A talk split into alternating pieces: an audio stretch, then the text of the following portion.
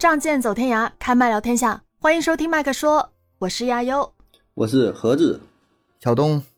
Hello 啊，大家好。嗯，咱们今天来讲两性关系的潜规则。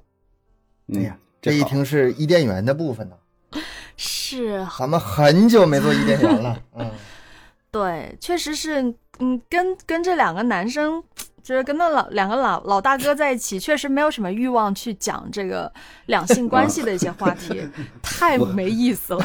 我没有，我没有欲望。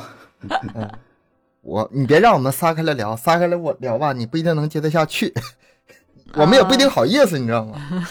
小女生，嗯，其实也还好啦，因为咱们今天这样讲这个东西呢，其实是比较理性的一个讲解方式，嗯，不是说那种嗯特别感性的讲解，所以我觉得还是蛮适合男性听众去听这个呃咱们今天这期节目的。啊，行，一起聊聊。那咱们先来了解一下男女关系呢，大致分为五个阶段。嗯，你这个男女关系是不是有特指？就是男性、女性，他们就是以后要婚姻的这种男女关系，没有其他的那些什么老人、孩子呀，什么同学呀，就是两性关系嘛，讲的就是就就两性关系。对，嗯就两性关系。咱们今天就讲嗯男跟女，就俩人儿，没有那么多，对对，没有那么多复杂的东西，嗯嗯对，就是男女之间的。嗯，这五个阶段呢，我们就先把这个阶段摆出来哈。啊、第一个阶段叫做性吸引阶段，什么性吸啊引阶段，性吸引啊？嗯性吸引。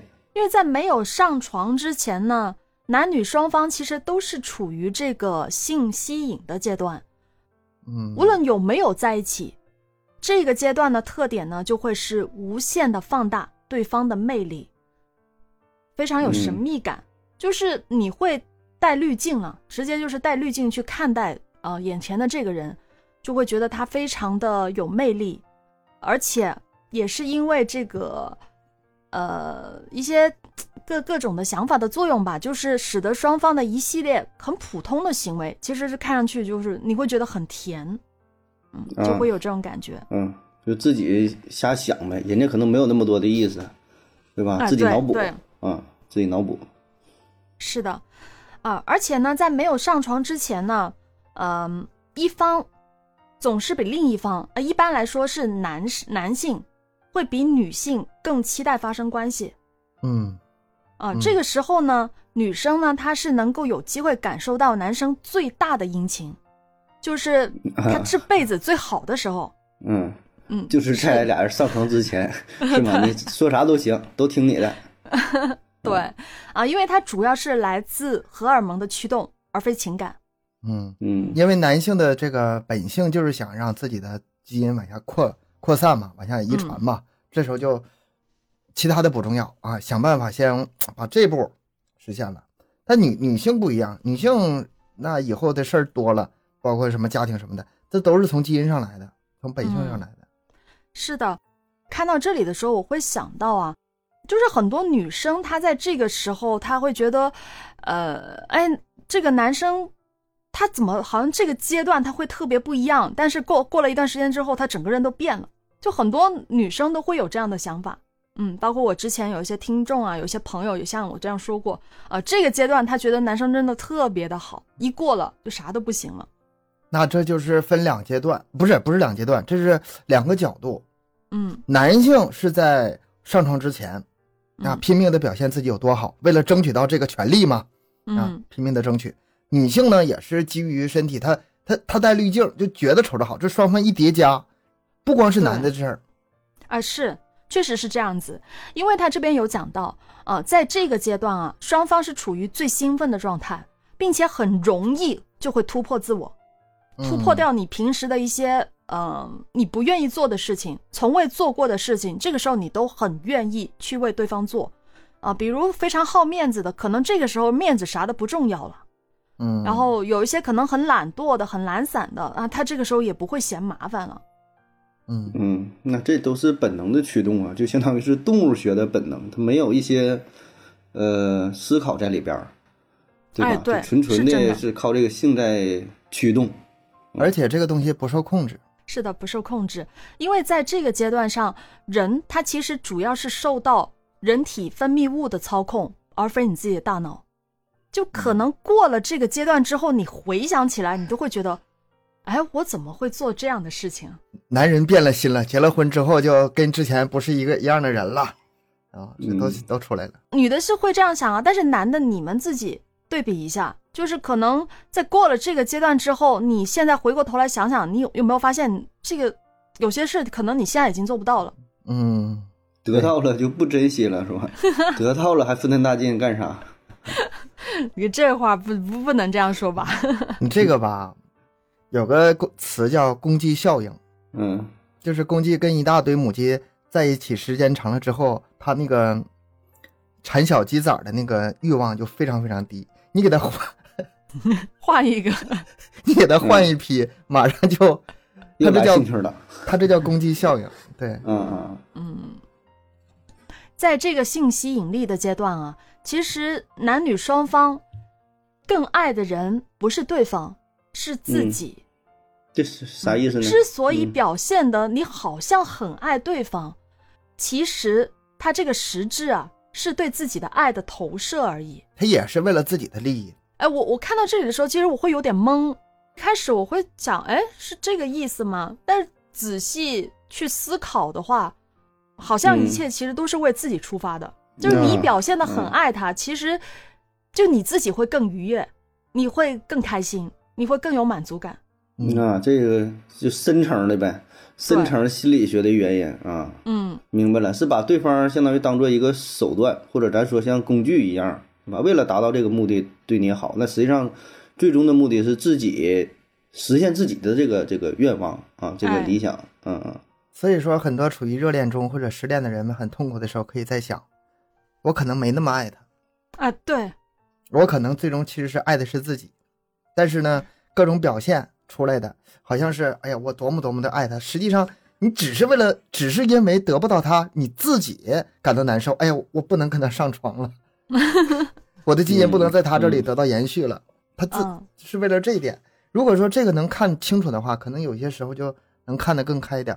东哥这点讲的非常对，因为他这边就写到了，其实在这个阶段啊，性吸引的阶段是没有失恋的，他失去的仅仅是对期待的控制力。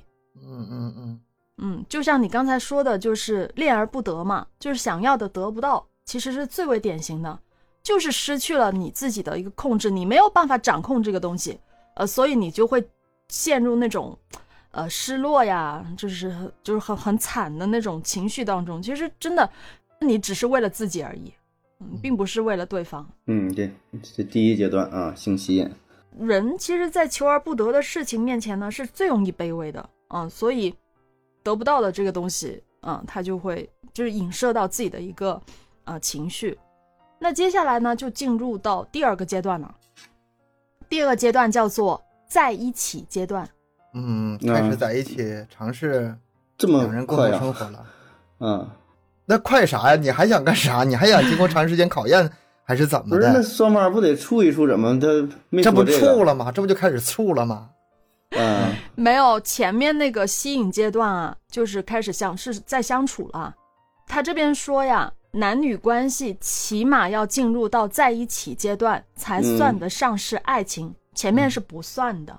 你这个在一起表白成功了，表白成功了。就这两个人身份已经确定了吗？还是说两个人开始交往啊？这不一样啊。不一样，我先给你们解释一下什么叫性吸引阶段。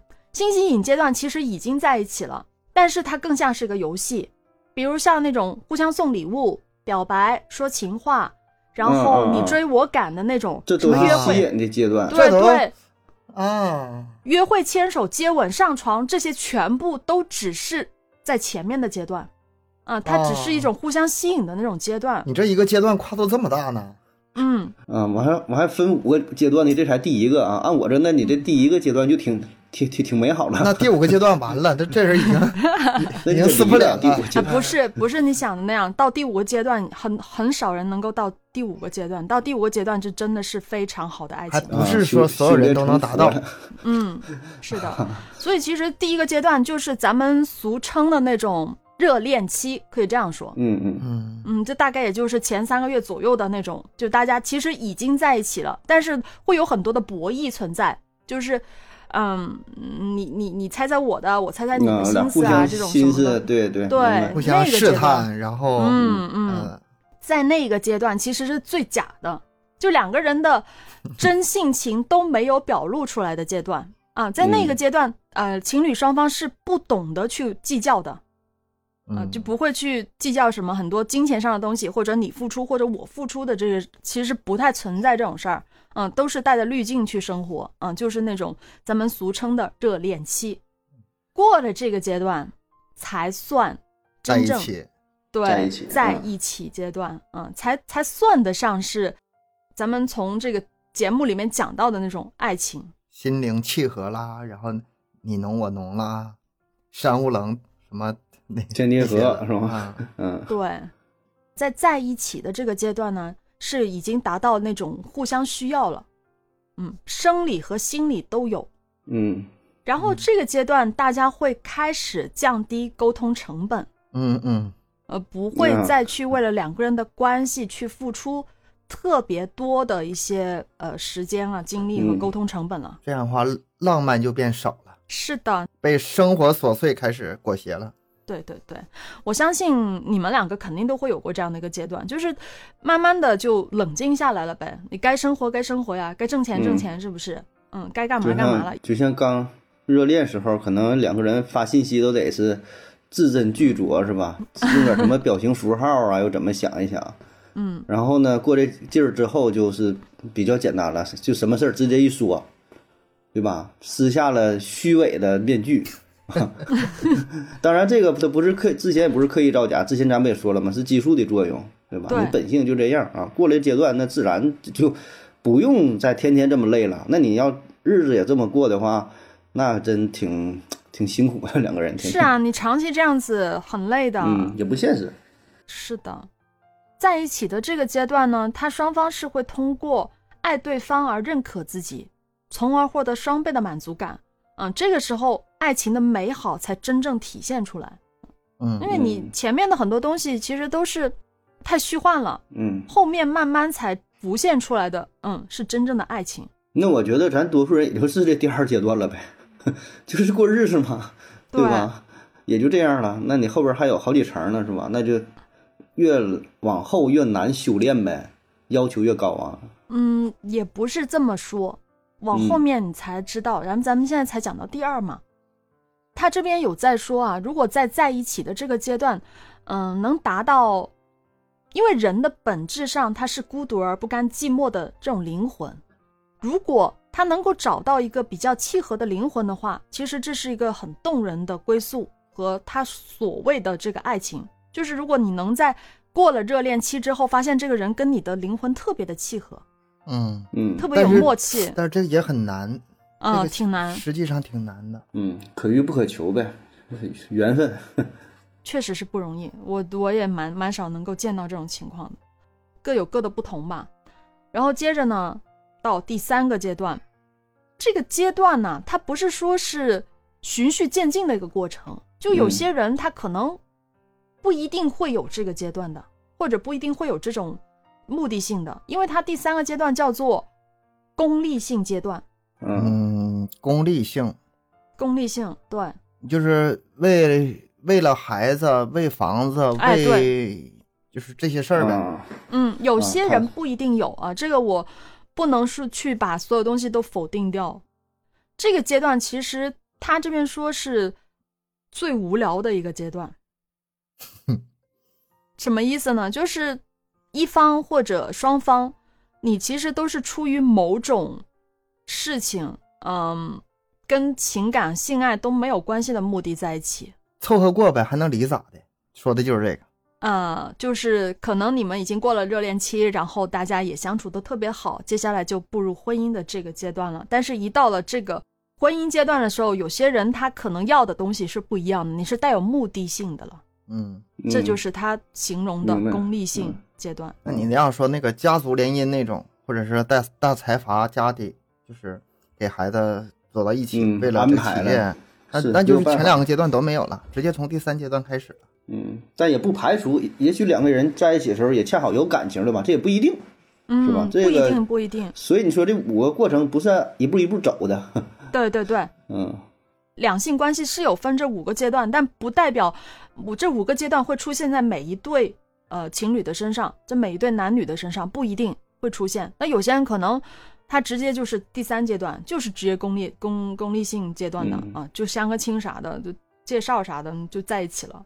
有的人他可能只是想要个陪伴，比如说我年纪很大了，呃，我就是要结婚了，哎，嗯，但是不是那个年龄大这事儿吧？前一阵子看老年相亲呐、嗯很多老年人他到到那个岁数的时候，他反倒是什么都不追求了。不一样，这个你跟老年人的年纪比，这个不一样。呃，有有有一部分是吧？你看啊，活到这么大了，该经历也经历了，房子嗯。无所谓，挣几个嗯。钱无所谓，我就嗯想那个在一辈子这个真挚的爱情，真挚的爱情，然后弥补一下我年轻时的缺憾，理解，嗯，有这样的。就是返璞返璞归真了呗。这地方到这个年龄段儿，别的真就也不在乎啥了，就是回归到最原始的、最根本的，就是这种情感上的交流，两个人老老实实过日子，有个陪伴嘛。退休了也没有事业了，孩子也嗯长大了，真就啥嗯什么都不差了。你可能说差一个那个身体需要人照顾，剩下的就是嗯感情需求了。这个应该是到了得六十到八十阶段，这这个年纪差不多，对，才会有这种情况了。但他这边，我想他这边主要表达的应该是年轻就头婚的这个状态吧，大概是三十左右。嗯，那无论是男男生还是女生，他可能觉得这个时候需要就比较传统的家庭可能会逼婚啥的，就是要他们去成家立业啊，什么结婚生孩子啥的，就很多人架不住家里的一些呃压力，那可能就相亲找个对象就结婚了，就互相搭伙过日子。那有些嗯。人他可能就是觉得需要分担一下家庭，嗯，嗯，就这反正这些东西都跟情感没有关系，嗯，所以他说这样一个阶段，他就说两在两性关系里面是属于功利性阶段，嗯，特别有目的的，嗯，去两个人搭伙，嗯，但他这个功利性不是说这个人儿就多坏，说我就是图图你钱呐，对对，就是他有时候也是一种无奈，算是。比如说有孩子了，然后正要高考呢，俩人没有感情了，可能可能说也没法马上离婚，对吧？嗯就将就，对吧？就这说也算是功利性，就是除去那种情感的因素，两个人在一起，是吧？不是说的我故意就骗你钱，那当然故意骗你也算是一种啊，他这些啊种种这些都算作是功利性。嗯，盒子，你刚才讲的其实是另外一个，算是另外一个阶段了，叫做它算是第四个阶段，叫做离不开阶段。啊，这个离不开是被动的。被动，嗯对，哎，这个你要区分出来，这个离不开阶段是被动，不是主动的那种，嗯，嗯不，得就是最无奈的那种阶段，嗯，各种牵绊，孩子、财产、共同的生意，或者是一面子，嗯，有些人他嗯可能不离婚，他就是丢不了这个脸，没办法，会有这样的人。我觉得现在蛮多的婚姻，呃，就是会挺处于这种阶段的，嗯，嗯会的，会的，会的，非常多，非常多。嗯，是挺挺无奈的这样一种情况吧，我觉得。接着呢，其实他认为两性关系当中最好的阶段，也是最舒适的阶段，是最后一个，叫做习惯性阶段。习惯性，习惯性、别人不行，别人没有感觉。信任、嗯嗯依恋，彼此完全接纳，并且甘之如饴的这种感觉，就是咱说的感情，那个爱情慢慢的变成了亲亲情，亲情嘛，对对吧？爱情逐渐淡去，然后两个人在一起，组建了家庭，我能想象的画面就是越来说，越多，两个老人啊、在床前，有一个老人马上要病逝了，另外一个老人就骂他：“你怎么比我先走呢？”嗯，就是这种才能达到你说的这个第五阶段。他这边有特别强调，他说这种感觉年轻人特别难懂。他说没有到一定的年龄、一定的相处的时间，是感受不嗯到这种特别美好的感觉的。嗯嗯，这就这个还是得到年头呗，对吧？啊，时间短了，可能难以体会。这个感情还是叫日久生情，毕毕竟还是得靠时间的嗯这个磨练呐、沉淀。就你两个人要达到那种非常默契的、互相的适应和舒适的状态，其实是真的需要时间去沉淀下来的。嗯你没有时间磨合就是不行。我想起一个例子，很早的年，然后一个女的跟一个当兵的男的，他俩爱上了。后来当兵呢就去参加战争，最后呢去了台湾。嗯他俩一共只见了一面，然后这啊婚事定下来了。等到很多年很多年以后，战争都结束了，从台湾那个男的回来了，满堂儿孙，来回老家看看那个当初，呃认识的人，啊、还有这个家乡什么样，又嗯看到了他这个媳妇儿了，终生未嫁，啊，一直忠贞守着他呗，是吧？一直在等他回来。嗯，然后两个老人抱头痛哭。但是。就这种这种场景啊，你没法去责怪这个男，就是这个老头儿啊，嗯你没法责怪他，他就是自己正常生活，而且兵荒马乱的，谁也不知道也没招儿，什么情况。对大环境，大环境。啊但是这老太太，呢，你又又由喜就是由衷的就感慨，哎呀，真的人的一辈子就就这么度过了。你说他俩这个算爱情吗？嗯，好难去评价也是哦。爱情的一种呗，爱情有很多种。是，嗯我觉得这种故事特别的感人，我也就反正嗯有看过类似的这种，嗯，但是你有很多生活的无奈呀，对呀、嗯，是挺没有办法的事情。你你说这第五阶段，我想那天我在一个小，就是在咱小区里看到一个老太太啊，推轮椅推一个老爷子，嗯啊，就在园区里溜达推着，还挺感人啊。然后看完之后更更感人的是，我转了一圈回来，变成那老爷子推老太太了。啊，他俩互相轮推着玩儿是吗？我说这俩这不是小猫变小狗吗？我说这叫爱情啊！原来我肤浅了，你知道吗？就是咱看到第一层面，只是说就推轮椅照顾这个太稀松平常了，是吧？嗯嗯，俩人一互换，我觉得我靠，这俩这这俩可以，这俩人可以，可能腿脚都不不太好，啊，对吧？但是也能走啊，推个轮椅也算。就是当个拐棍儿一样，俩人互相还能哎小有点小顽皮啊，我觉得这这这牛逼啊，这俩人这是这是爱情哎，这个有意思，这个真有意思。是吧？挺挺感人。他俩对话肯定包括，该该轮到你了，该这样让我坐一会儿。对呀，说不行，前边没到没到前面垃圾桶呢，咱不说好的吗？一人一百米，欺负人，就属于这种，你知道吗？我估计能干出这事儿来啊！看这个状态也是，一下把我心里这个就反转了，由由感激变成了一种什么？哎，形形容不好，超越了，超越了这个，这个，对对，挺好啊，还能活到这份儿上，最后还能有点这个生活的乐趣儿，嗯，对吧挺？好还是挺好的。嗯，看到这种我会特别的羡慕，就是老头老太太在一起那种，哎特别羡慕。他这边也有也在说，嗯，他说其实伴侣没有对不对，只有刚刚好。嗯然后婚姻呢，其实不必须以爱情为前提，而以需要为前提，嗯因为爱情是私人的，婚姻是社会的。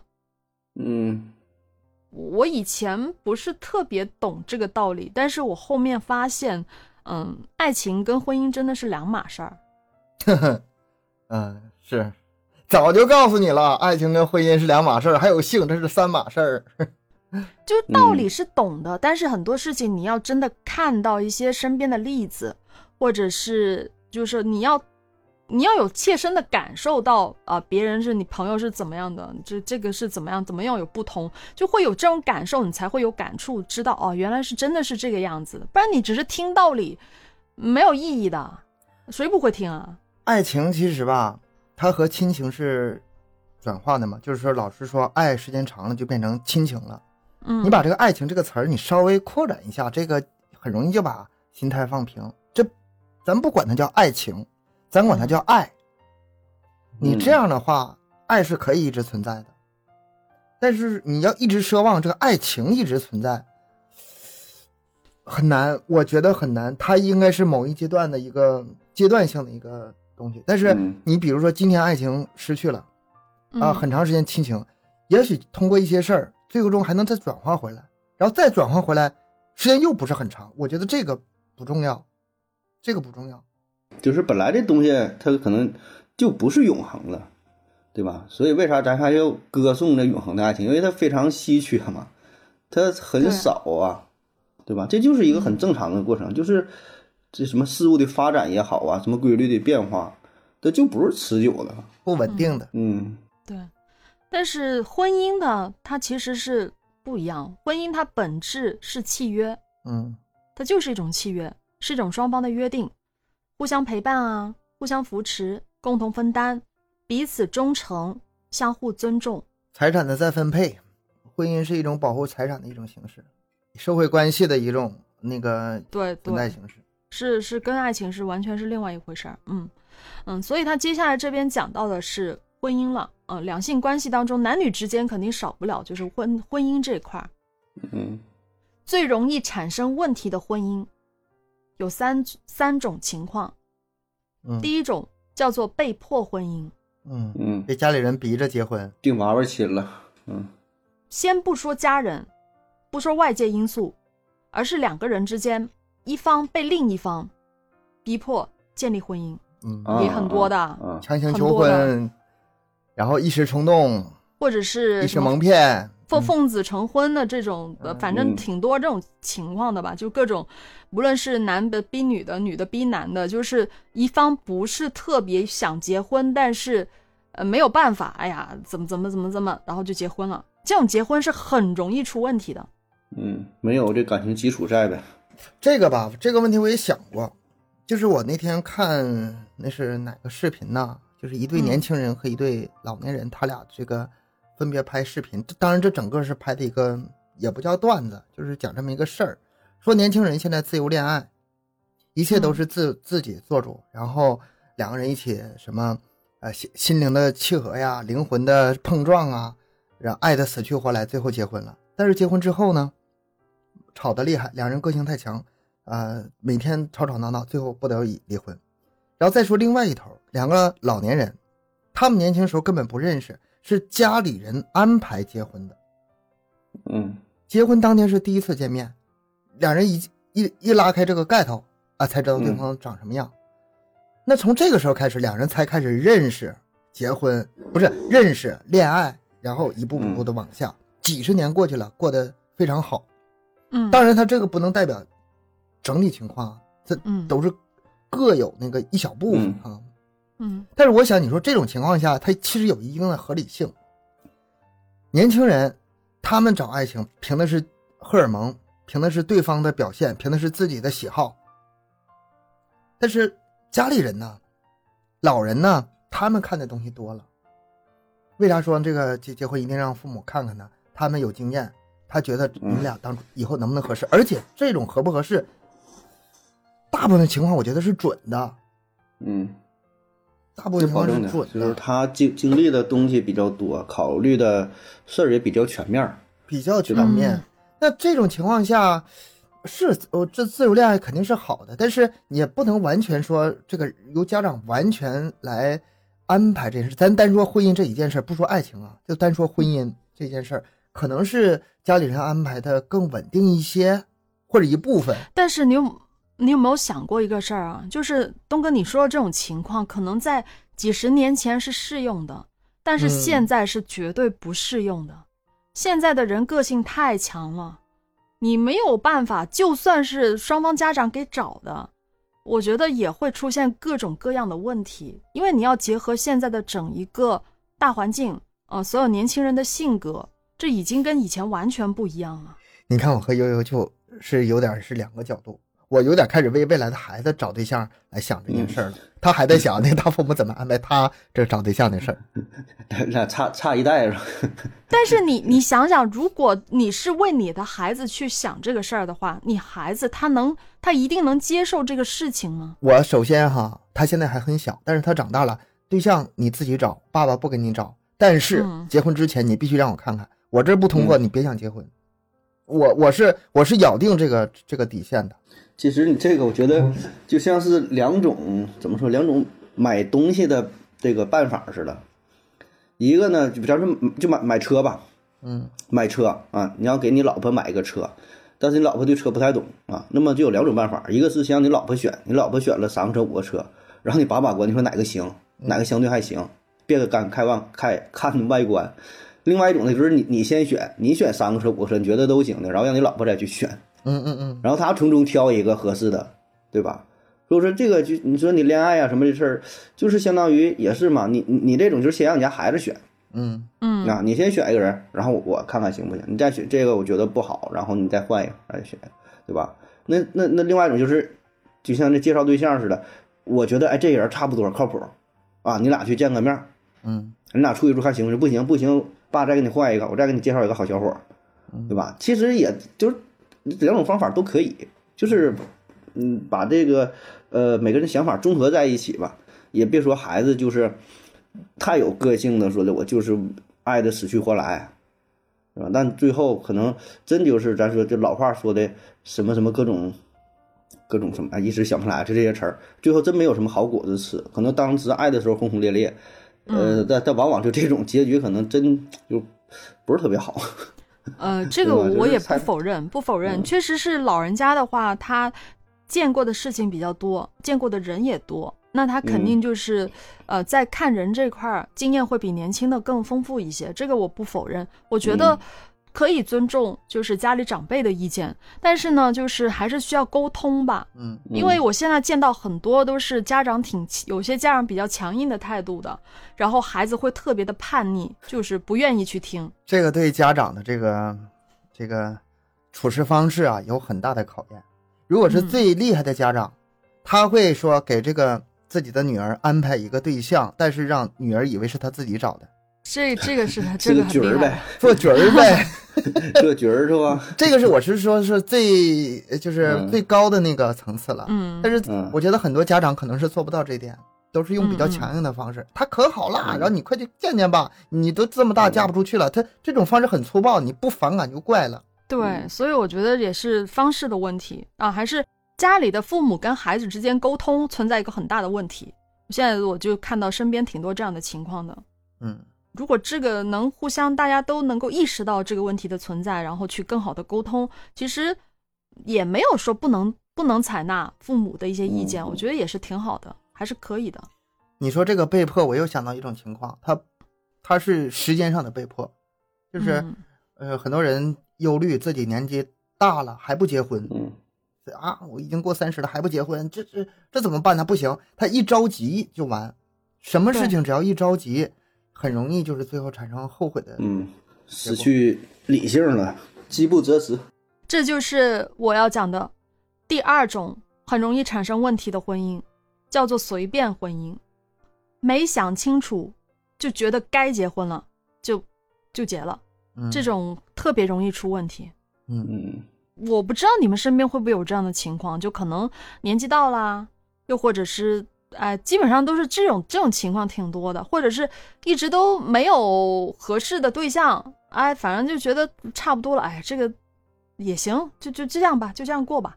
呃，这种其实是很容易出现问题的，而且我还见过真的，嗯，挺挺狗血的一个情况，就是随便找个人结婚，结婚没多久，啊，就遇到一个所谓的真爱，啊呃，觉得哎呀，我这前面几十年我都没有没有过这种感觉，嗯突然间就有这种感觉了，咋办呢？嗯最后不就鸡飞狗跳了？就是我觉得这种其实是对婚姻很不负责任的一个表现。嗯嗯，但这个也挺难的。就是就你说你举这个例子，他嗯，后来遇到的那个人也并不一定就是他的白马王子，可能就是出于好奇呀、出于什么？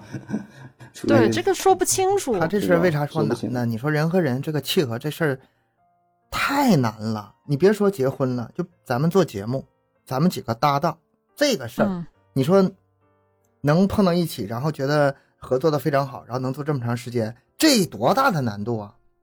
何况是两人成天从天到晚，就是从早到晚这嗯过日子呢，这个真的是遇 这求是求不到，真真的太难了。挺难，人与人之间的这个事情都挺难。那还有第三种容易产生问题的婚姻啊、呃就是东哥前面最早提到过的，叫做妥协婚姻，就是嗯双方可能都逼迫于某种第三方的压力而结合在一起，例如家长，嗯这种也是挺常见的那种妥协婚姻。呃，这几种婚姻是特别容易出问题的，反正就是不是你喜欢的那个人，不是跟自己想要跟他在一起，主动的呗，都是是由于种种压力，外界家长的压力、时间的压力，还是什么的压力，是吧？嗯不是自己主动的选择，嗯所以我觉得是否主动选择婚姻真的很重要。如果是被动的各种逼迫的情况下去选择了进入婚姻的话，是非常容易出问题的。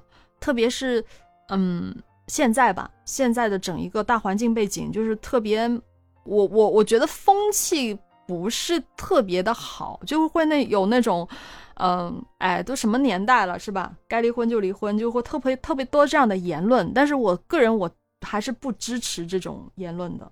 还是骨子里还是有点保守，有点传统。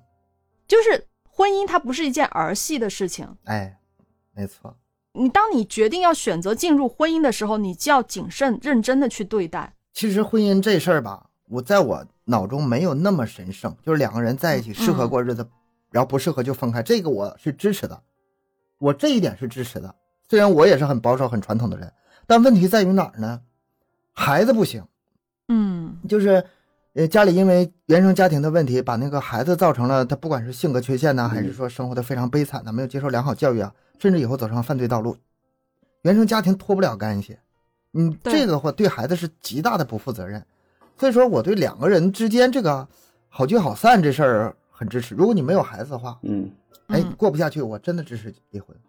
然后呢，如有孩子的话，孩子可以自立了，我也支持你离婚。但是说这中间孩子成长阶段，千万不要这样，不负责任家长太多了。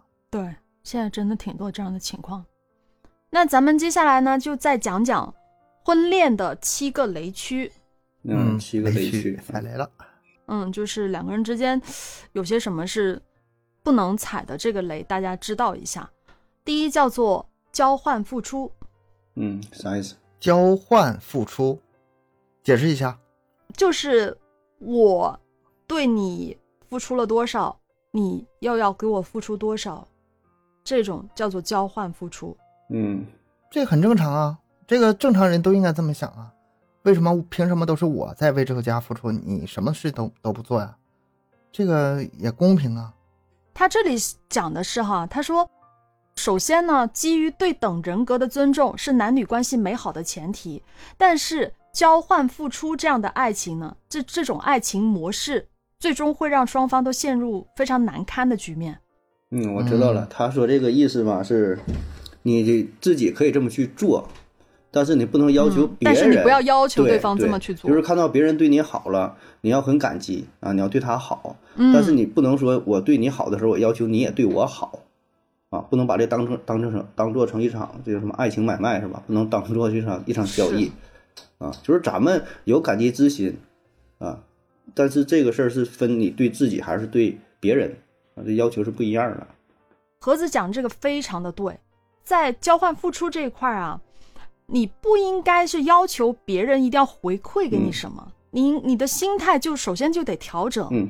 应该是我所做的一切都只是为了满足我自己，嗯，也就是说付出我就得到了，我为你做各种事情而开心而满足，这种心态才是对的，而不是我为你做了啥，我就要求你也为我做啥。这样的话，其实你在追求嗯。这个双方关系平等的时候，已经没有办法平等了。我觉得这个男女关系哈，男女关系它它注定它就没法就是完全按平等的方式来，他俩性别都不一样，这个特性也不一样。我家的模式是什么呢？我经常教育我家孩子，就是如果爸爸和妈妈的这个对你的同一件事的指令有冲突的话，嗯一律听你妈的。为啥呢？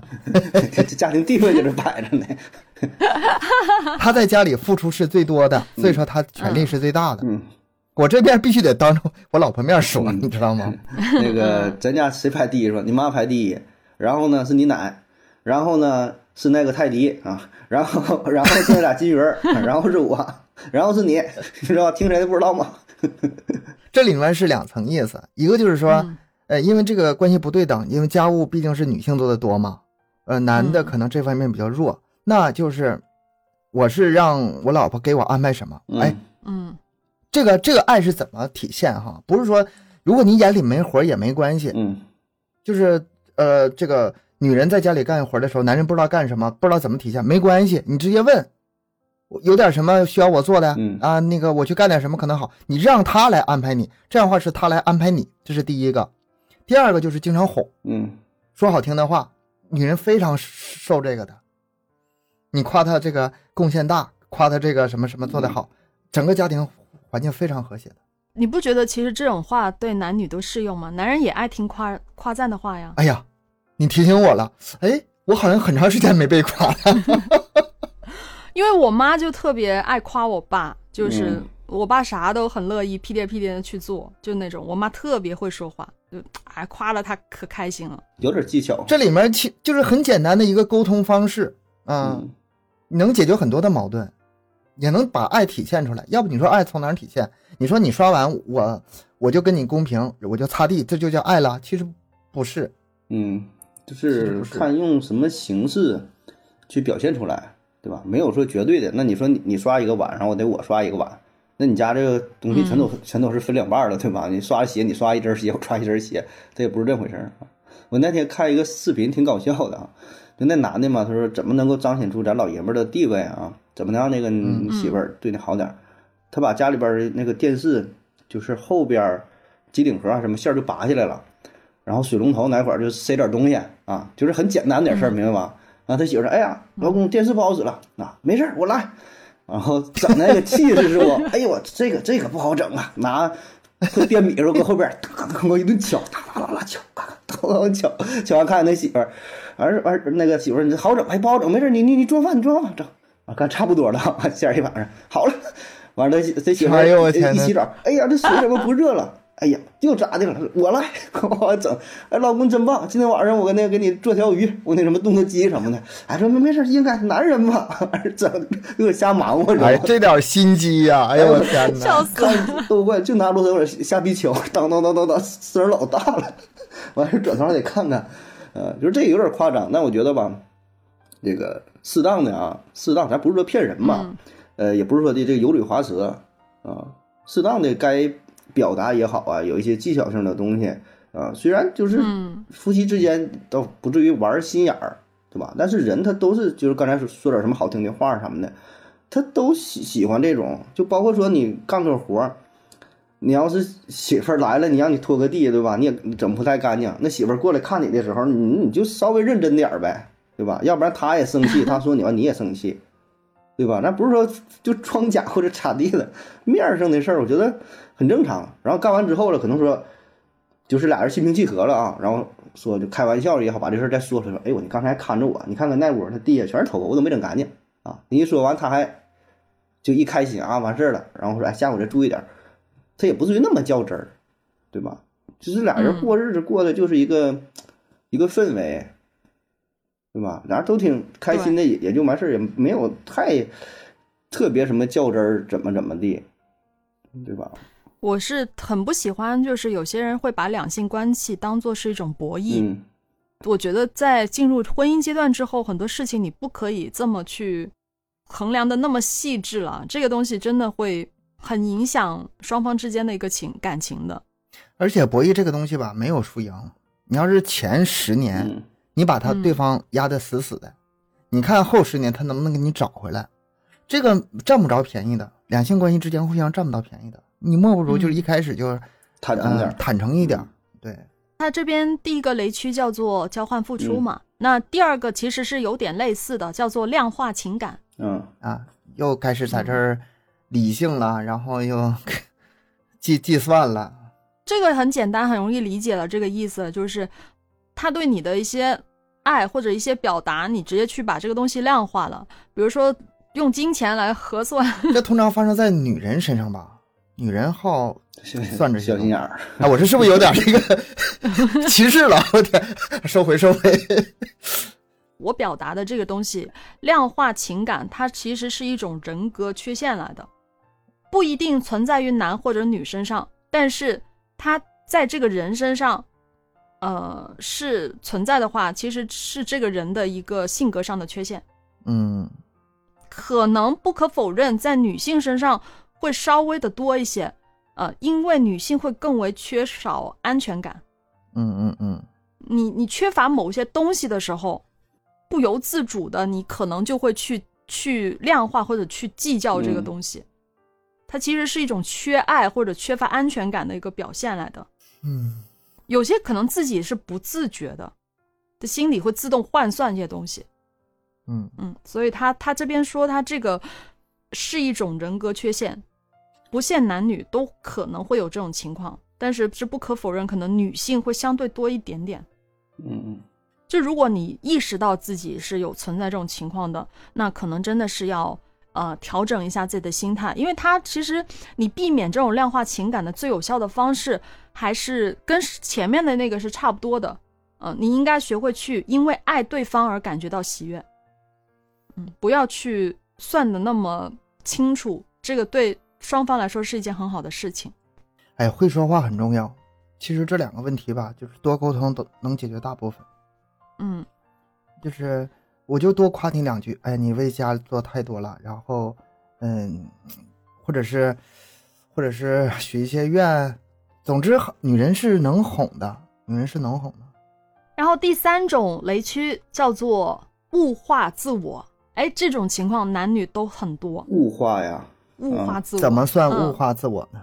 我举个例子哈，男性可能靠晒车、晒房、晒工资单吸引女性，嗯嗯然后女性的话靠晒胸、晒腿，啊、晒的自己的美貌去吸引男性。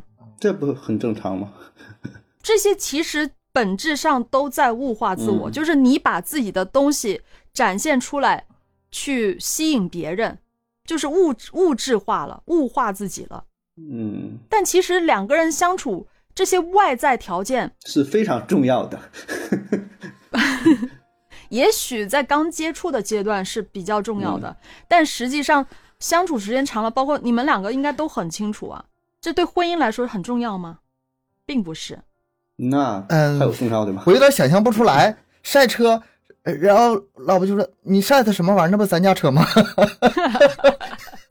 这没没什么你我呀，都是那个一起的东西。没有，他他指的是呃婚恋、婚恋阶段嘛，就是有些人，嗯对，有可能是真的在婚姻之前，或者是反正就没有到那种大家已经进没还没进入到亲情阶段的时候，有些人他就可能刚刚开始只是互相吸引的阶段的时候，他就会特别的物化自我啊、当然，我觉得他这边的话。一开始认识你没有办法呀，可能真的是需要这种东西，但是他这边强调的是，你其实更应该的展现的是你一些内在的东西。我感觉这种东西吧，就是在年轻一点的人身上可能比较常见，年龄大一点吧，他不好意思。我不知道别的地方什么样，在我们这儿吧，嗯比如说你要是晒点什么显摆的东西啊，嗯第一次行，就不用说男女，就是正常的男男女女女之间，就不管什么事儿，不管什么关系，我第一次显摆可以嗯啊，你这东西啊真好啊，真贵啊、怎么的？我第二次再显摆，那你太肤浅了嗯，招人烦了，有点是吗？就很很招人烦了，自己都自己他都会觉得，呃，我我我有点过了，赶紧收收敛一下吧。不只是男女关系，可能是嗯跟年龄有关系，成熟的人都能意识到这点。自己看来的话，我觉得物化自我，它其实就是你很容易会变成别人的一种工具，不无论是男性还是女性哈。就是男性的话，你晒你有钱，那你就是提款机呗，啊是吧？就很容易会变成这样的一个角色。那女生的话，如果你只有脸、只有胸、只有腿，那也就是一个花瓶而已啊。嗯，但是我不反感，嗯 我 我非常不反感当。然，我也不反感这个条件特别好的男性，是吧？这个都不是，说反感。你说了半天吧，你站在对面的时候，你其实是并不反这些东西的。但是这种东西是确实是不利于两人长久的这种相处和更近交往的，更进对很难的，因为你始始终你最后吸引对方的一定是你内在的一些东西，嗯，明白。你必须得保持对纯粹性的一些情感的追求，你才有后面的事情发生啊，不然可能真的就是，嗯、永远只留在表面的话，那关系怎么可能长久呢？嗯，嗯没法长久。就是你这么去做的时候，你会呃吸引来你的非目标人群，嗯，对吧？非目标人群，啊，所以你看，有的有钱人故意就装穷嘛，拍视频啥就是摆拍呗，但应该是摆拍，闹着玩儿的。嗯，但是有钱人他不不根本不晒这个。对对，那他的目标就是还是什么？就想说我要找个真爱嘛，那不是说爱上我的钱，而是爱上我的人，对吗？嗯，但这种吧，咋说？哎，也是话分两头说。那你没有钱，你这个人心眼儿再怎么好，心地再怎么善良，再怎么的，那你去天桥上要饭去，那他他心可好了，是吧？可吃可慈祥了。嗯我觉得呃那些物化的一些条件是硬性条件，嗯还是得有。嗯啊但是你不要展刻意展现。对对对，就是比如说哈、就是举个例子，那呃盒子，其实这些条件你都有，但是你让别人看到的、听到的、了解的是你这个特别幽默、有有趣，然后非常睿智的一面，加上你外在条件硬件又特别的优秀，嗯让别人后面才知道，哇，那不得了，是不是？就会特别的喜欢你、崇拜你。他这物化有的时候吧，就就是必须是完全的物化。你看像相亲的那种场合，哪有什么哦内在，哪有灵魂呢？全都是外在的东西。那那种本身就作秀，我觉得这种不能做准吧，这种 挺挺作秀的那种嗯场合。所以说我其实非常反感那种相亲的那种角儿，但是嗯也是没有办法，就是它还是有它存在的价值。很多人也是通过这个来去找另一半的，这个没法去否认。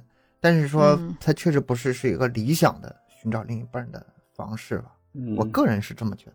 而且这事儿，我觉得嗯你说什么物化吸引这个，我觉得可能有时候也是有必要的。就像是什么呢？就公司招聘啊，哎呀，你你说你招聘都上来了扯，哪去了，你说你再？有这个才华，再有什么内在的东西，你还是得需要在短时间之内把自己最优秀的一面展现出去。你要处对象的话，比如说你五个男的都是追着一个女孩儿，这个女孩儿她嗯没有时间成本，没有没有时间，没有精力去考察一下，那你能做的就是先用这个钱，先用你的这个这个硬件的实力展现给他啊。咱说他不是为了你这个钱而来的，但是你是能够入选到下一步。那五个人儿，三个开豪车的，两个蹬自行车的，那可能他就把那两人就先刷下去了。然后在这三个人当中再找一个有内在、有有有内涵的，这个事情没法那很正常么简单的说。嗯男人好面子，女人好美貌，这个是天经地义、天生的。嗯嗯这个每个人，其实你说我再不晒，假设我很有钱，我再不再不晒，但是这个东西依然对我很重要。你说女生在不在意自己容貌，在这个就是说重视自己的灵魂，她她她也非常非常在意自己美貌，这这个是嗯天生的。是这这这个我不否认。就像比如说，我更希望你们能看到我内在的一些东西，嗯但是不影响我依然很喜欢我要漂亮啊，我要美啊。嗯，但是我不不希望你们只觉得我除了这个好看以外没有任何的东西啊。嗯，我觉得这个也不冲突啊，这个其实是不冲突的。嗯，但是这个也不能作为一个主要的东西。一个加加分项，一个加分项吧。嗯对光说这男女关系，如果说，呃，你一个一味的在对面就是晒自己这些物化的东西之后，可能会给嗯对方带来反感、啊。咱们哎把这话题扩缩小一点儿。嗯嗯，行，那再往下，再往下呢，叫做丢失自我，没有自我。嗯，嗯，这个其实挺好理解的哈，因为无论是任何时候、任何情况，都要保持彼此的独立。嗯，物质要独立，精神更要独立。对，这个物质独立，精神不会不独立的。对，物质独物质独立要就是比这个精神独立更重要。嗯嗯，而且在这一块儿，我个人是觉得丢失自我的女性更多一些，相相较于男性啊，会嗯更多一些。嗯呃，可能在呃婚恋当中，慢慢就会失去了一些自我的东西。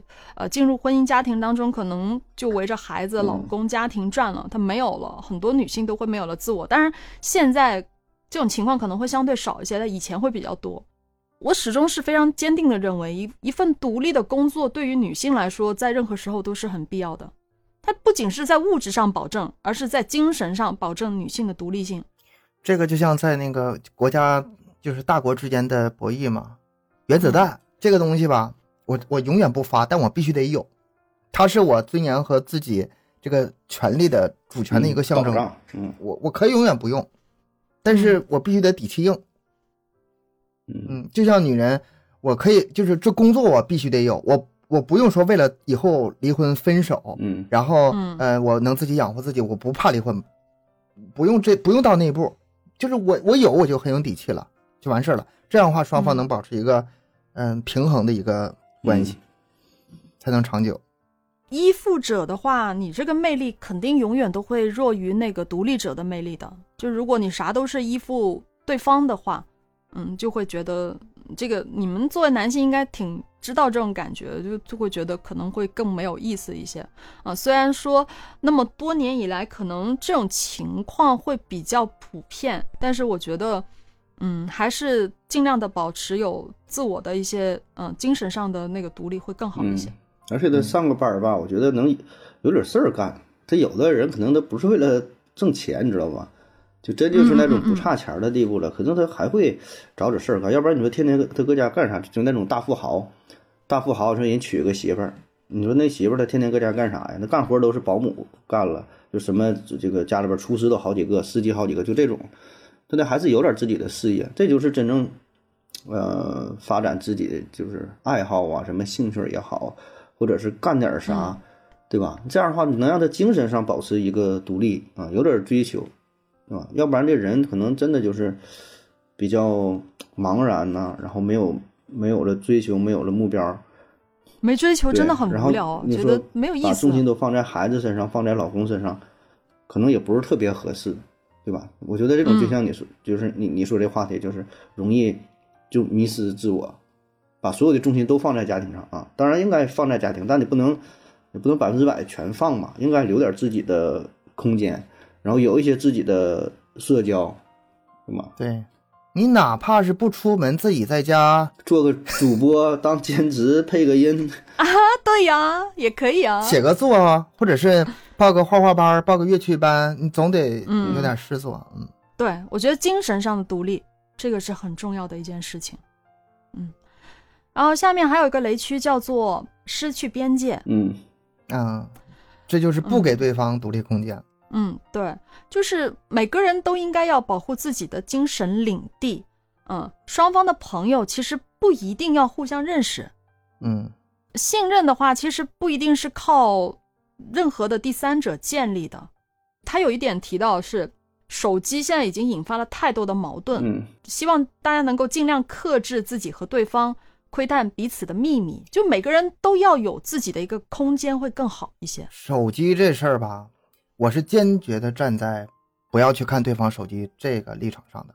我也是，不管对方有没有什么嗯、呃可疑的地方，或者是嗯，总之你不要去看对方手机，嗯就这个特别不好，对方会非常非常的没安全感。产产生疏离感。就是本来俩人没有事儿，你看了，不管结果如何，就已经出事儿你了。都输了，对，就已经出事儿了，对吧？人家没有事儿，你看完了，嗯，两个人之间也会产生一些隔阂啊。当然，咱说这种就是比较严重的事儿啊。你要正常，就是个夫妻之间，咱也不知道各个家什么样哈。但是，我觉得多少可能会双方就是慢慢筑起一道墙啊，或者说让关系更加僵化一些，会产生一些矛盾，对吧？就是这事儿它已经成为一个既定事实了。人家要真有事儿的话，早晚也会暴露出来啊。要是没有事儿的话，你看了之后，反而是徒增烦恼啊，带来一些不必要的矛盾啊。哎，我记得我看有一个电影叫什么来着？我那个那个片儿叫什么名我忘了。嗯嗯、男主然后有事儿了嗯啊，好像是新迷宫。然后那个女主发现了，就准备去揭露这件事儿。然后这个时候不是女主，就是这个男主的老婆，嗯他的妈妈跟这个老他老婆说一句话：有些事儿吧，你让男人压在心底，他得听你一辈子。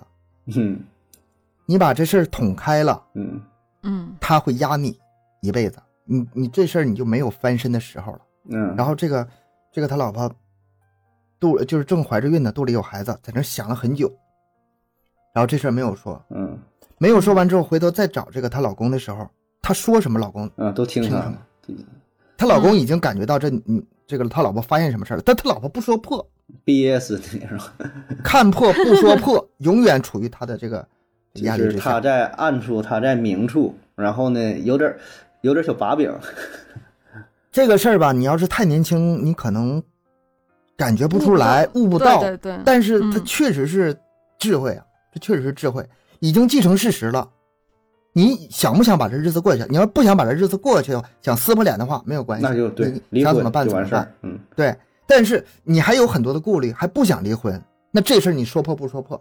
嗯这个，我我我看完之后也思考很久啊，这这个母亲说那话，我第一次看的时候没听懂。嗯，挺厉害，嗯嗯，这这这句话厉害，也得有多少社会经历啊、社会阅历啊，才能够想明白这个道理。然后你再回头看看说偷不偷看手机这件事儿，那太 low 了，对吧？嗯，对吧？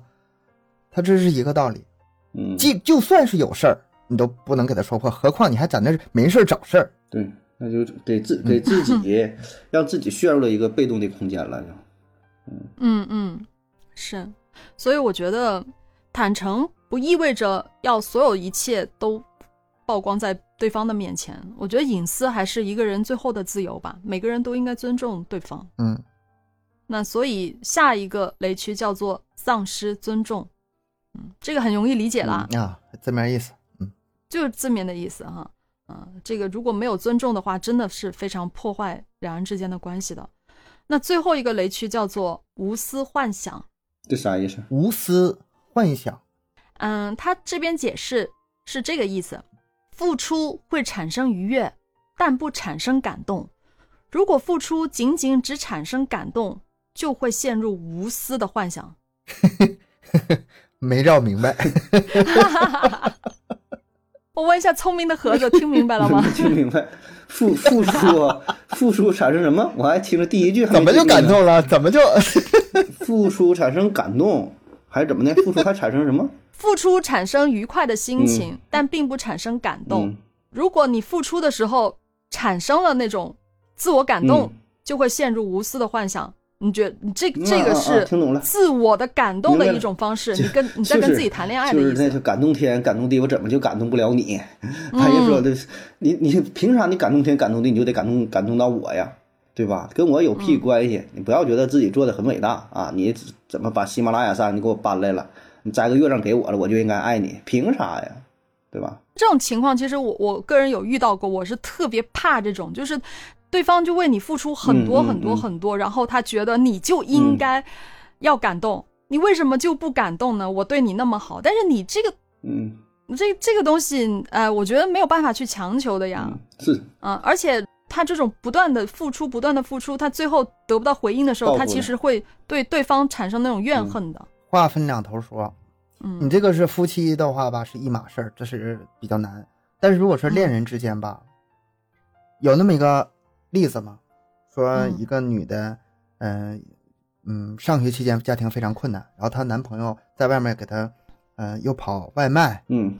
嗯。啊，又送快递，就是很辛苦赚钱呗嗯。赚钱，把嗯。把她给供上大学四年供完了，供完之后又上国外，嗯，是呃读研就是读研究生，啊又读了很多一直供她，供了七八年，很多钱。然后结果这个女的毕业之后呢，就跟他分手了，嗯说我们之间没有这个灵魂交流。这事儿，我觉得是一个正常人的话，都会谴责这个女人的。嗯这这女的也太过分了吧？这个男的是在不断的付出，但是不行的话，你早说呀！嗯你在我过你不需要我了，把这个钱都已经就是花完了，然后你跟我哎分手，这里有一个点，你要要要区分的，就是在这个过程当中，这个女的是否在利用这个男的。假如我是女方，我从一开始我就拒绝的。对啊，那如果还是这个男的不停的去一直为我的做做这些事情，那你说，这个男的如果是这个时候说这句话，我感动天感动地，我怎么就感动不了你？他说这话理直气壮，他可以说这话的。所以，所以说这个吧，分具体情况，嗯，这个肯定是这女肯定是这女的不对。但是你要说家庭婚姻情况的话吧，如果说对方感受到对方在不断付出，而且有抱怨的话，他应该及时去消解，别让这个嗯没没完没了的延续下去，嗯没嗯嗯，让对方觉得没完没了还没有回报，及时的消除，否则这个矛盾越来越大。嗯这个得划分两头说。得看具体的事情。刚才举的这个例子，我会听，我听上去第一反应就觉得这个女的其实是就是在利用这个男的。是啊嗯，她她肯定是有在利用这个男的。她这比较极端，容易嗯比较就是拿来极端。的例子对，嗯，但如果是另外一些情况的话，婚恋关系当中的话，如果两人是至少是恋人关系的话，我觉得，嗯、你不应该让对方这样子，嗯，嗯一直的这样付出的，就是这这个他肯定也有责任。但是这事儿嗯咱也不知道里边内幕是啥样儿哈，咱设想一下，可能这男的对她付出挺多了，一直付出。这女的说你不要对我这样啊，根本就不喜欢你。完，这男的说那不的，你喜不喜欢我无所谓，但是我喜欢你，我就应该做我该做的事儿，我就是付出。我我相信我会感感动你的，你对，最终会爱上我的，他我的诚意他打动的。自己还觉得我有一天一定会把你感动。这女的说不可能的，我出国了以后我不会再搭理你。他说男的说那也没事儿啊，我就愿意为你付出。最后真不搭搭理他了，他就是说我操你怎么怎么怎么怎么地了，这都不好说的事儿，对吧？你不是盒子，你这里有一个很大的破嗯绽，就是如果我是这个女的话，我不愿意接受这个男人的好意，那他的钱怎么可能我来花呢？他怎么可能供得了我读书呢？我没手没脚，我不能自己挣吗？我觉得这个这个不存在这种情况，肯定是这个女的她是有什么利用的这种嗯手段的。如果如果我是在拒绝这个男的，我是不可能让他给我花钱的。而且这种女人确实存在，男的就是他提款机，就是他钱包。呃，我我不否认、嗯这种女的确实是存在，不否认。那咱们的这个七个雷区也刚刚好讲完了，嗯其实基本上也加入了咱们的一些理解吧。我觉得他这个还是讲的比较客观还中肯的，嗯这些意见，嗯，大家也可以借鉴一下吧，在两性关系当中，这个两性关系现在啊，跟以前比肯定是要复杂很多。就是咱们家父母小，就是咱们小的时候，咱们家父母那个时候两性关系简单的很，嗯所有的人这个工作是嗯分配的，然后也没有什么呃很多的有有钱人呐、或者说是社会各种各样的丰富啊，没有那些。嗯，但是现在就因为这个选择更多了，两性关系会更加复杂，以后还会更加复杂，以后会有大批大批的人可能从事呃咱们现在都不知道的那些呃工作，各种各样的关系，对。这是个永恒的话题。嗯是的，虽然就咱们咱们三个相对比较理性的人来讲，这个话题可能会没有那么多的，嗯，一些情感的因素在里面，但它这个还是我觉得还是很客观理性存在的一些问题，大家可以稍微的呃注意一下。而且这个呃当局者迷嘛，嗯，咱们嗯再理性，如果现在有一段感情放在你面前嗯啊，就抛开其他一切因素，就是一段感情放在你面前迷惑，什什么都就是不像不会像咱们现在这么侃侃而谈的。啊，那那是那那是我肯定的，嗯，当局者迷都一样。好了，那咱们今天的节目就到这儿啦，感谢各位的收听，欢迎大家多多留言、分享、点赞。节目更新时间三七二十一，加听友群联系主播商务合作，可以关注我们的微信公众号麦克说 Plus。下期见，拜拜。拜拜。拜拜。